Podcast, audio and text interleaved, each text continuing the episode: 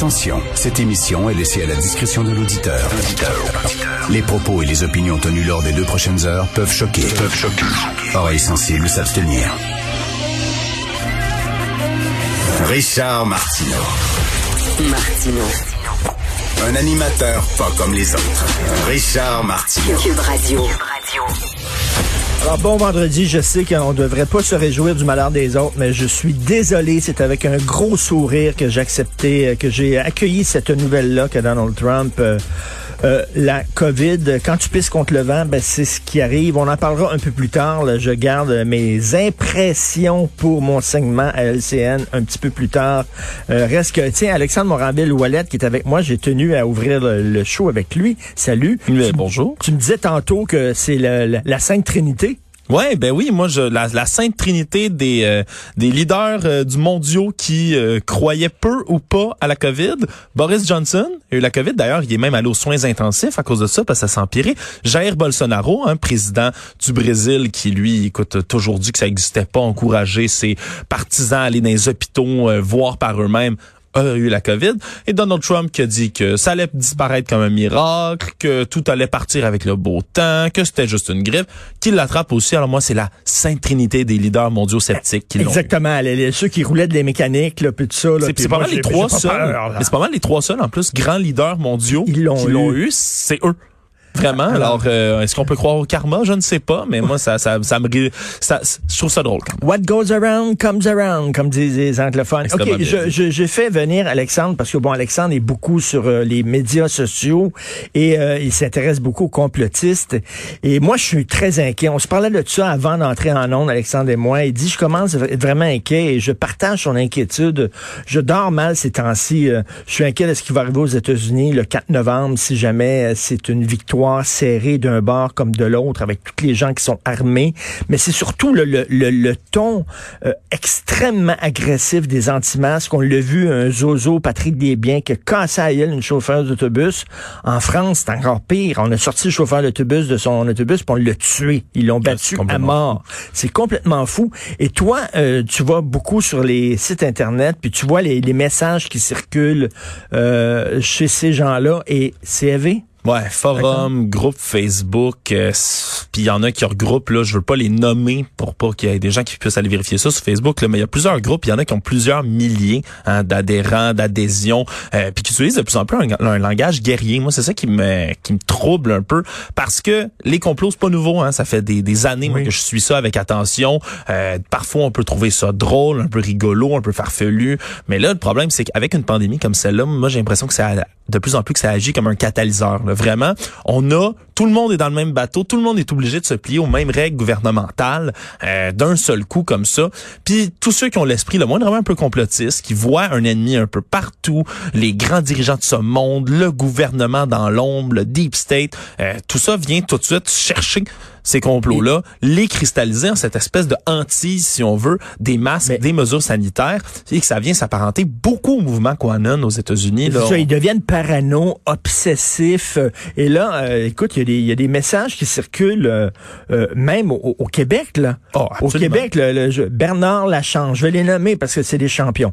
Bernard Lachance, je vote pour une pénétration forcée dans la salle de nouvelles de Radio-Canada. Alain Véraud, tant qu'à être des martyrs, aussi bien en finir plus vite. Écoute, faut renverser les gouvernements, sa presse, faut se battre, quitte à faire une guerre civile. Ouais, ouais, il y a Je- même quelqu'un qui parle, qui parle de, qui rêve qu'il y a une fusillade ou quelque chose dans. dans Je rêve qu'un tireur fou en a assez, il les a tous descendus. En parlant Euh, des journalistes, faut En préciser. parlant des journalistes, euh, écoute, c'est vraiment, c'est. Là. Ben, c'est que ça, c'est que ça dépasse le, le, le, le cadre des simples, des simples conspirations, si on veut, normales. Le problème, c'est que du moment où ces gens-là ont plus confiance en les institutions, parce que quand t'es complotiste, tu vis dans une réalité complètement parallèle. Il y a plus une source d'information crédible qui l'est à tes yeux, puis tout ce qui n'est pas vérifiable comme information devient crédible soudainement. Euh, tu veux entendre ce que tu veux entendre. Et le problème après ça, c'est que quand tu plus confiance en le gouvernement, tu as l'impression qu'il faut que tu prennes les choses en main. Et c'est ce que beaucoup de ces groupes-là qui vont vous dire, euh, on, on est des Québécois fiers, on est des Québécois debout, on va se battre jusqu'au bout. C'est quand on te demande il voit, de il voit- il voit le gouvernement comme un ennemi Mais euh, oui. des, euh, des droits. C'est euh, c'est- le syndrome de Star. Wars. Là. Tu te prends pour un rebelle. T'as l'impression qu'il faut que non, non, Star Wars, oui, ils faut, faut tout faut que tu la solution entre tes mains. C'est toi la se seule personne des- qui a vu la vérité. Ils sont tous des Luke Skywalker qui se battent contre euh, le, le The Darth. euh. L'empire, l'empereur, le go. À un moment donné, tu sais, faut, faut, faut voir, c'est une situation qui est difficile pour tout Mais- le monde. Quand ça dépasse la réalité, hein, je t'en ai, je te- je t'en ai souvent parlé, quand un événement est trop gros, le 11 septembre, les attentats du 11 septembre, ça nous semble irréel, c'est trop gros. Alors, il y a des complots, des complots qui commencent là-dessus parce qu'on se dit, ça se peut pas, c'est impossible, ça a l'air trop bien organisé quand des fois. Mais ces gens-là, faut qu'ils sortent dehors, faut qu'ils respirent, faut qu'ils faut, faut qu'ils aillent dans le bois marcher, faut qu'ils décollent de leur de leurs écrans. À un moment donné, quand tu es tout le temps là- là-dedans, tu deviens totalement t'obsèdes. Il faut à un moment donné, tu stand back. Là. Puis euh, tu, tu vas tu vas marcher. tu Mais vas faut dire, faut dire, faut dire que quand même le président des États-Unis appuie ce genre d'affaires-là.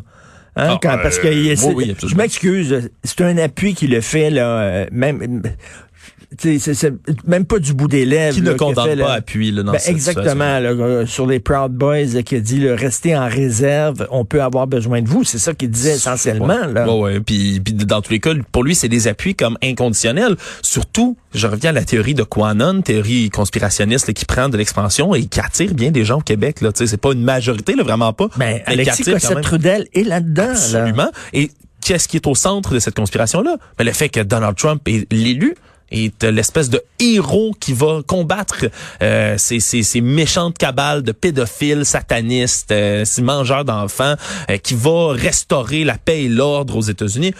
Comment quelqu'un d'aussi narcissique que le président américain pourrait ne pas appuyer ce genre de mouvement-là qu'il qualifie comme un messie, littéralement.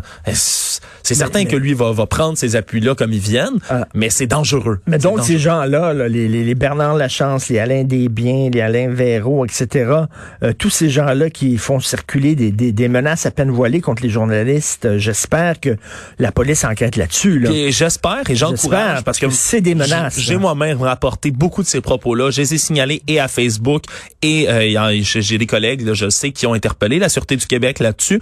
N'hésitez pas à le faire. Si vous voyez des commentaires haineux sur les réseaux sociaux, moi je pense que c'est un devoir de citoyen de les rapporter aux autorités parce que on sait jamais quand les chimères de quelqu'un qui est dérangé comme ça peuvent se traduire en quelque chose de réel et de tragique. C'est une chose de critiquer là, les, certaines consignes. Effectivement, on est un petit peu mêlés, là, comme moi. euh, Bon, euh, tous les vendredis, je vais manger avec ma mère. Euh, J'ai-tu le droit de l'avoir aujourd'hui? J'ai-tu pas le droit? Si on va dans un parc, euh, ma fille m'a appelé, elle dit, j'ai-tu droit de voir mes amis dans un parc? Je sais pas, attends une minute, me regarder ça. On est un petit peu mêlés. C'est certain qu'on peut critiquer le gouvernement en disant, c'est pas très clair les consignes et tout ça, mais là, de là à dire que le gouvernement est en train, c'est un complot là, qui est en train de nous, nous, nous, nous museler, puis veut nous contrôler, puis ça, c'est du délire, Christy, c'est du délire, là. Surtout qu'il y a tellement plus d'impact négatif pour le gouvernement lui-même d'imposer ce genre de confinement-là. Sais- Autre chose, ils ont combien de fois ils ont averti, averti, averti, averti, Mais averti avant de passer justement des mesures plus restrictives? Maintenant, Mais quel gouvernement dit, hey, c'est le fun, on va forcer une crise économique, on va la fabriquer de toutes pièces, une crise économique, il va falloir sortir des millions de dollars pour aider les, les, les, les entrepreneurs, puis tu dis, Hey, c'est bon pour nous autres. Voyons donc, Christy. Dire, euh, respirez un peu, ouvrez la fenêtre, là, respirez dehors, allez marcher, calmez-vous, puis lâchez votre, euh, votre écran, tout ça, puis regardez de Social Dilemma aussi. Sur Netflix, peut-être, que ça va vous calmer. Merci, Alexandre, mais moi aussi, je partage tes craintes. J'ai très peur ces temps-ci. C'est vraiment, c'est inquiétant, puis euh, ma petite lumière rouge allume dans ma tête, là, contre ces gens-là, puis tu fais bien de passer le message. Si vous voyez des messages comme ça circuler, vous devez absolument euh, alerter les autorités. Merci, Alexandre. merci. On s'en va à la pause.